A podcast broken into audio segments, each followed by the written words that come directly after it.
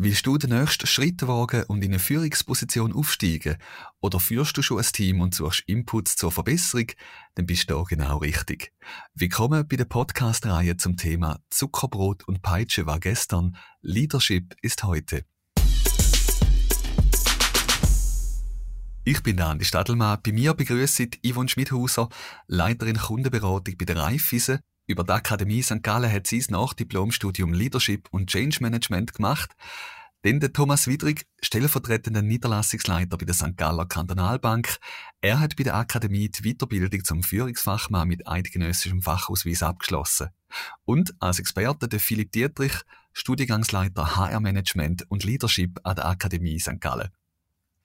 Hallo wieder in die Vollrunde. Nachdem ich mich in der letzten Folge mit dem Philipp II. darüber unterhalten habe, was denn Führung ist, beschäftigt uns das mal das Thema Führungsstil. Yvonne, ertappst du dich manchmal dabei, dass du auf eine andere Art führst, als die, die du dir mal vorgenommen hast?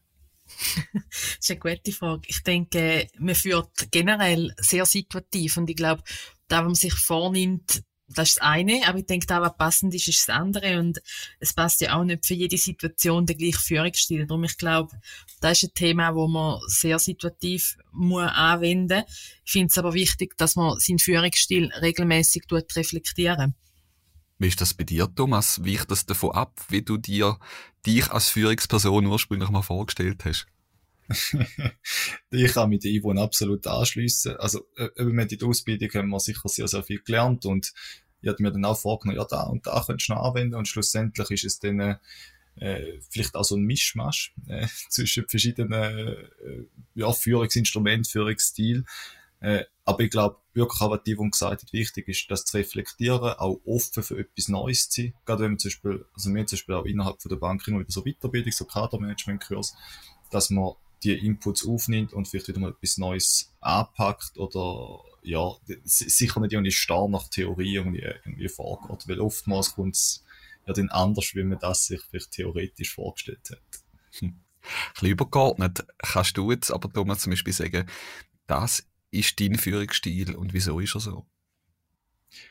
Ich bin jemand, der sehr stark auf Kooperation setzt. Also mir ist wichtig, äh, das Wir-Gefühl wo wir auch in der Theorie kennengelernt haben, also gemeinsam an ein Ziel zu kommen, um das äh, im Vordergrund zu stellen. Mir ist darum auch eine Partizipation von meinem Team wichtig, dass möglichst jeder und jede sich irgendwie daran beteiligt.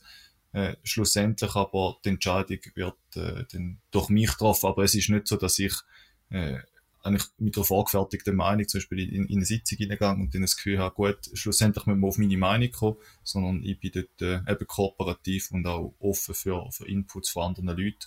Und gerade auch da, finde ich, lässt mich auch als Führungsperson äh, getragen werden durch, durch das Team. Wie würde die Yvonne ihren Führungsstil bezeichnen? Und wieso hast du das Gefühl, ist das dein Führungsstil? Ich würde mich auch eher einem kooperativen Führungsstil zuordnen. Und ich sehe es eigentlich ähnlich wie der Thomas. Ich glaube, gerade so Entscheidungen im Team, das sollte nicht autoritär von der Führungsperson herbeigeführt werden, sondern wie sie eigentlich schon beschrieben hat, das sollte das Team sollte zu einer Entscheidung kommen, als Ganzes. Und dann tragen die auch jede Entscheidung mit, die wir noch als Führungskräfte fällen. Und die Entscheidungen sollen eigentlich wie selbstverständlich sein. Und ich glaube, das ist genau da, was nachher kooperativ macht ist der Führungsstil, den ihr jetzt beide als kooperativ einordnet, etwas, was ihr auch probiert, weiterzuentwickeln, zu verändern auf dem Weg? Absolut, ja. Also ich bin jemand, der eben gerade eine starke Feedback-Kultur auch anstrebt, sei das im privaten, wie aber eben auch im, im geschäftlichen Alltag. Und wo mir dort dann auch gern das Feedback geben lässt, wenn jetzt etwas nicht gut ist oder wenn äh, etwas nachher verbessert wird oder sonst ein Input oder so, was dazu ist, das eine. Das andere ist aber auch gerade auch aus den, aus den Kadermanagement-Kurs versuche ich wirklich auch die, die Inputs und Führung verändert sich ja auch. Es ist äh, natürlich nicht mehr alles gleich, vielleicht auch wie es wir noch in der Ausbildung gelernt haben, sondern es gibt wieder neue Ansätze, äh, etwas, wo anders funktioniert, vielleicht auch ein neues Instrument, oder, mit, äh, mit der ganzen Digitalisierung, wo ich doch bestrebt bin, um auch andere Methoden auszuloten und wenn sich die eignet, zu integrieren. Und wenn es sich nicht eignet, dann wieder, ja, wieder anders gehen. Aber glaube, wichtig ist, dass man sich auch, auch wohlfühlt mit dem, wo man, wo man macht und nicht einfach etwas auf Biegen und Brechen umsetzt, wo man vielleicht nicht ganz dahinter steht und nicht ganz verstanden hat. Ist das bei der Yvonne? Bleibt das relativ stetig oder ist da eine Weiterentwicklung auch bewusst mit drin? Mhm, ich glaube, das ist auch etwas, wo, wo sich laufend entwickelt. Und ich glaube, das ist genau auch wichtig, dass man dieser Entwicklung auch offen gegenübersteht, weil es gibt immer wieder neue Erkenntnisse, es gibt äh, von verschiedenen Seiten äh, neue Inputs, da kann man sie aus irgendeiner Schulung raus im Führungsbereich. Aber ich denke auch eben aus Feedbacks raus, ob jetzt das äh, von meinem Vorgesetzten ist, ob das aber auch aus dem Team raus ist. Und ich glaube, da ist das etwas, was sich stetig entwickelt. Also ihr habt beide bevorzugt den kooperativen Führungsstil. Ähm, ihr habt beide die Weiterbildung bei der Akademie St. Gallen gemacht. Ist das etwas, wo ihr euch dort auch bewusst angeeignet, rausgepickt habt, wie es euch entspricht? Oder hat sich das mehr ergeben nachher in der Praxis? Wie ist das passiert, Thomas? Ich glaube, da ist vielleicht auch ein bisschen verankert, vielleicht auch ein bisschen typusabhängig, oder? Ich mag mich noch erinnern, wo wir das äh, angeschaut haben, im äh, Modul Teamführung hat da geheißen. Und äh, dort äh, gibt es natürlich verschiedene Führungsstile und äh, man merkt dann automatisch, glaube ich, wenn man dann die Definitionen durchliest, was man sich selber am ehesten will sehen. Und für mich ist eigentlich dort schon ziemlich klar gewesen, dass ich eher kooperativ bin. Äh, und klar, wenn man natürlich, oder wenn man natürlich dann weiss, was, was beinhaltet der Führungsstil, dann achtet man wie auch noch mehr drauf, vielleicht auch im beruflichen Alltag oder wenn man weiss, äh, zum Beispiel kooperativ gehört eben dazu, dass man Entscheidungen versucht, irgendwie auf einer gemeinsamen Basis äh, zu treffen und so weiter. Ich glaube, da ist wie so eine Wechselwirkung, wo das eine das andere verstärkt hat. Yvonne, wie ist das bei dir gewesen? Hat es vielleicht auch gerade in dieser Weiterbildung, wo du vielleicht auch den, den Entscheid gefasst hast, das passt, glaube am besten zu dir. Was, was hast du dir dort ganz konkret auf können für Tools holen aus dem raus, wo du jetzt in die Praxis mitnehmen bezüglich dem Führungsstil? Mhm. Also ein Input habe ich sehr spannend gefunden mit den verschiedenen Phasen, wo ein Team kann drinstecken kann. Aus dem heraus habe ich sehr viel können ziehen, auch für mein Team und für meine Führungsarbeit. Habe auch gemerkt, dass ich mit Team-Events, wo wir gemeinsam auf irgendetwas können anschaffen, sehr viel kann erreichen und habe so den Entwicklungsfokus, glaube ich, in meiner Führung noch ein bisschen mehr können ins Zentrum stellen. Philipp, an dich gerade auch noch als Experte und übrigens, wo ja sowohl die Yvonne wie der Thomas auch im Unterricht hat bei der Akademie St. Gallen, bei diesen Weiterbildungen. Ähm, wie siehst du das? Eignet man sich so etwas sehr bewusst an oder ähm, wie Sie jetzt auch sagen, ist das typabhängig, also das findet sich quasi automatisch oder wie ist das aus deiner Erfahrung? Also ich glaube, es gibt ganz verschiedene Ebenen, wo man jetzt da davor jetzt ein ist, wo du jetzt gerade ein bisschen ansprichst, ist Persönlichkeit meiner Persönlichkeit entspricht mehr beispielsweise vielleicht kooperativ zu sein oder mehr gewisse Vorgaben zu machen und so weiter. Das ist sicher mal so der eine Punkt. Der andere Punkt, wo vorher noch ein bisschen angesprochen ist und wo am wichtigen ist, ist der von der Yvonne, dass natürlich das Team sich auch verändern tut. Und dass je nachdem, in welcher Phase das Team ist, ich muss mehr Rahmenbedingungen setzen oder weniger. Und dann das Dritte, glaube ich, wo man nicht unterschätzen darf, ist die Situation. Ähm, meine, ich habe ab und zu auch mit Blaulichtorganisationen zu tun. Wenn die einen Einsatz haben, dann musst du nicht mehr diskutieren miteinander. Oder jetzt in der Pandemie sind viele Führungskräfte gezwungen gewesen, zum für alle klar zu sagen, was jetzt gilt und was nicht gilt.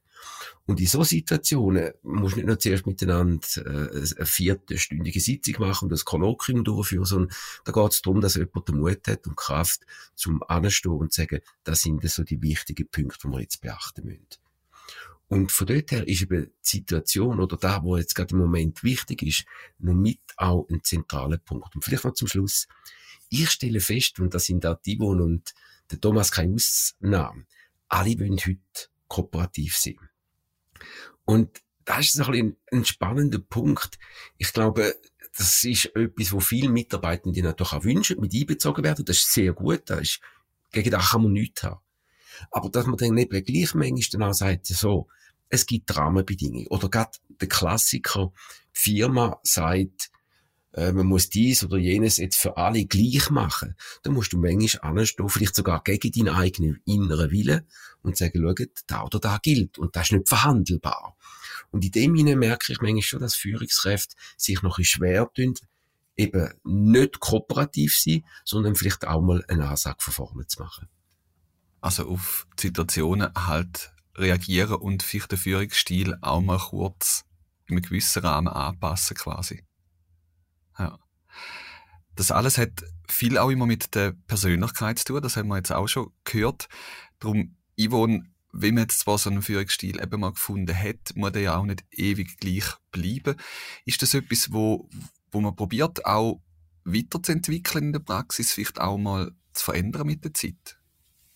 Ich glaube, es ist etwas, wo man, wo man ausprobiert. Weniger, wo man vielleicht äh, bewusst probiert zu verändern, sondern wie es eigentlich der Philipp schon ausgeführt hat, vielleicht auch in einer spezielleren Situation auch mal ein bisschen aus sich rauskommen und einmal jetzt vielleicht eher in einer autoritären, in einer autoritären Entscheidung etwas zu vermitteln dem Team gegenüber und einfach zu agieren. Und ich glaube, da hat nicht damit zu tun, dass man den Führungsstil muss anpassen muss, sondern dass man ein bisschen flexibel muss sein in der Anwendung von den verschiedenen Stilen, die es einfach gibt.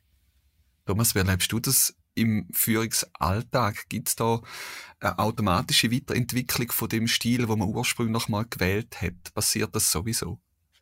Ich würde da meine beiden Vorredner eigentlich gerade beipflichten und äh, äh, bin auch der Ansicht, oder kooperativ ist vielleicht so wie das Grundgerüst, das Rahmengerüst, aber es gibt sicher auch situationsbedingt oder vielleicht einmal irgendwie eine Entscheidung, wo halt einfach getroffen werden muss oder wo man vielleicht eher mal auch ins, ins Autoritäre abrutscht und ich glaube, äh, der Führungsalltag macht es einerseits durch das abwechslungsreich und andererseits sollte man das mitbringen, dass man nicht irgendwo festgefahren ist und dass man sich eben halt da versucht, weiterzuentwickeln und der jeweiligen Situation anzupassen. Und wenn etwas äh, sehr, sehr wichtig ist oder vielleicht auch strategisch oder der Geschäftsleitung speziell gewünscht, dass man dann halt auch klar sagt, äh, so müssen wir es umsetzen. Da kommt auch wahrscheinlich auf die Dringlichkeit und auf die Wichtigkeit äh, drauf an, vom, vom Entscheid, wo man das treffen hat. Man führt verschieden, das ist klar. Wir nehmen von euch allen drei gerade mal schnell Wunder, wenn wir in dieser Runde alles vorhanden haben. Ähm, führen denn Frauen und Männer generell anders? Also jetzt gehen wir mal davon aus, ähm, Frauen führen das Männerteam oder umgekehrt. Wie ist das aus eurer Warte? Ist das überhaupt so? Kann man das generell so sagen? Oder ist das etwas, wo äh, in dem kategorischen Denken völlig veraltet ist? Oder was haben ihr für Erfahrungen? Vielleicht fangen wir gerade mal mit der Yvonne an ich finde das schon unheimlich schwierig zu beurteilen, weil ich weiß ja, ich sehe ja nicht in einem Mann der führt. Darum, ich sehe es einfach, wie es vielleicht bei uns in der Abteilungsleiter-Sitzungen manchmal ein bisschen das Thema ist. Das ist interessant. Wir sind dort vorher eigentlich vier Männer gewesen und ich bin die einzige Frau als Fünfte. Und da hat sich dann verändert, dass wir jetzt drei Frauen sind und zwei Männer. Und ich habe schon das Gefühl, dass vielleicht andere Themen einmal in dem Plenum besprochen werden. Das schon. Aber dass grundlegende Frau anders führt als ein Mann, ich glaube, das sind schon auch ein bisschen veraltete Denkmuster. Thomas, führt eine Frau anders als ein Mann oder umgekehrt? Nein, da, da würde ich nicht sagen. Weil schlussendlich, oder, es geht immer um Persönlichkeit und ob da äh, eine weibliche oder männliche Persönlichkeit ist, denke ich, oder auch nicht aus Erfahrung kann ich da sagen, dass das äh, einen Unterschied macht. Ich denke, was zum Beispiel äh, bei beiden Geschlechtern vielleicht ein bisschen unterschiedlich ist, ist, dass man anders herangeht oder vielleicht andere Themen aufs Tapet kommen, andere Sachen als wichtig vielleicht empfunden werden. Äh, aber in, in, in der Gänze äh, gibt es eigentlich keinen Unterschied. Oder habe ich jetzt nicht das Gefühl, dass es einen Unterschied gibt. Philipp, mit deiner Erfahrung, wie siehst du das? Bestehen da überhaupt Unterschied und hat sich das über die Zeit vielleicht auch verändert? Also ich glaube, es gibt nach wie vor kleinere und größere Unterschiede. Aber um die Frage gut zu beantworten, ist vielleicht einmal äh, so eine Ausgangslage, dass man sagt, ja gut, was muss ich eigentlich als Führungskraft machen? Zum einen äh, redet man da von der sogenannten Lokomotion, also ich muss vorantreiben, ich muss Ziele angehen, ich muss die nächste und übernächste Aufgabe schon im Visier haben. Und auf der anderen Seite die sogenannte Kohäsion, also sprich Zusammenhalt.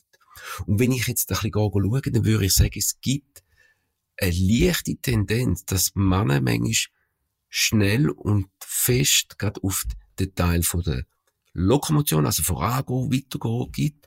Und umgekehrt gibt es, glaube schon eine leichte Tendenz, dass Frauen vielleicht noch manchmal mehr den Zusammenhalt betonen.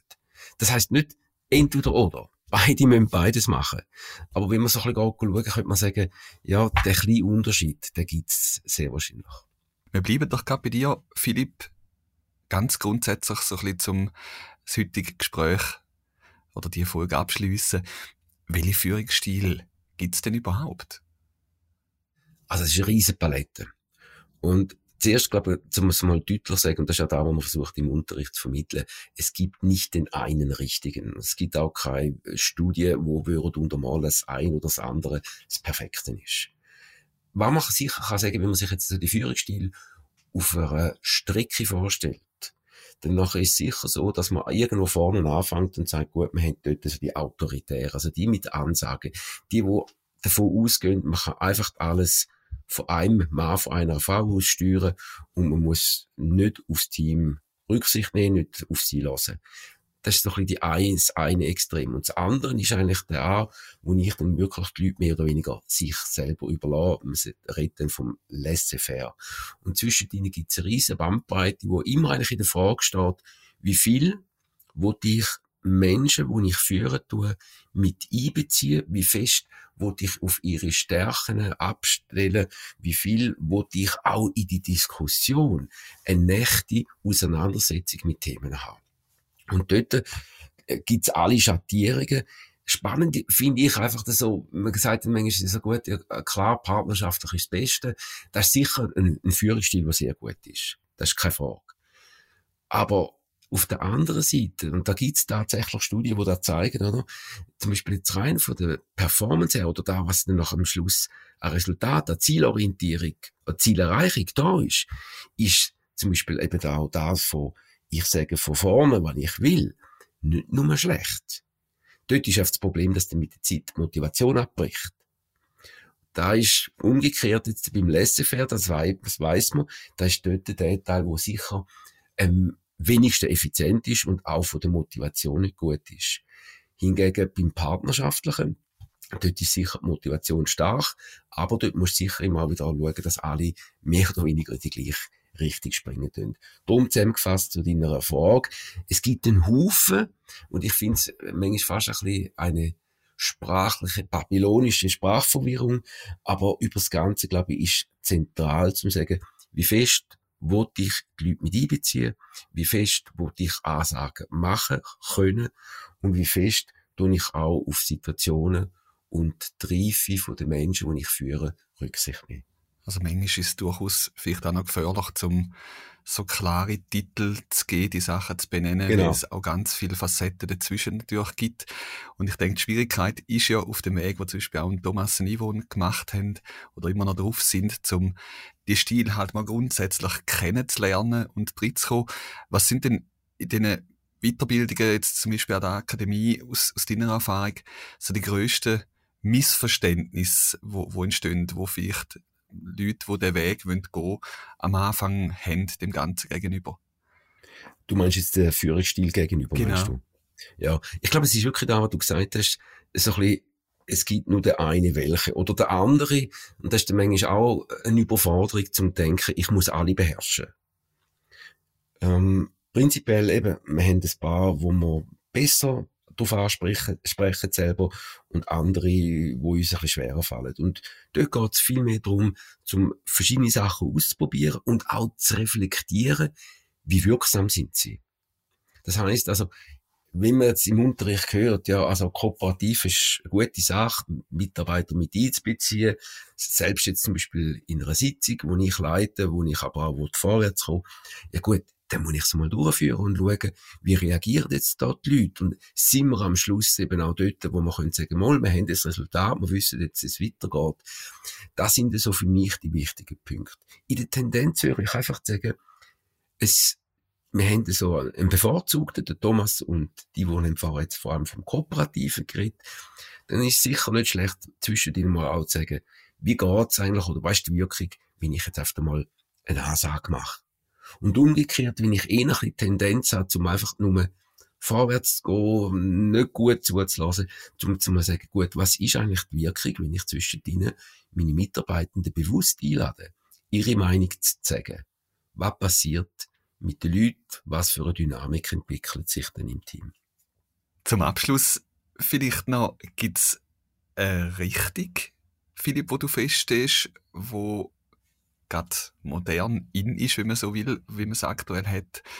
Oder sind solche Entwicklungen, welchen Führungsstil, dass man hat, wo so aus ist, ist das eher branchenabhängig? Also es hat sicher viel mit der Branche zu tun, aber ich glaube, es gibt so zwei, drei Tendenzen im Moment. Tendenz ist eine, wo sagt, wir führen mit Zielen. Das heißt, ich gebe ein bestimmtes Resultat vor, wo ich dann irgendwann am Schluss möchte haben. Und dann nachher übergebe ich einem Mitarbeitenden größtmöglich, ähm, dass man das Ganze umsetzt und so weiter, gebe ich ihm die Regie ab. Das ist so ein Punkt.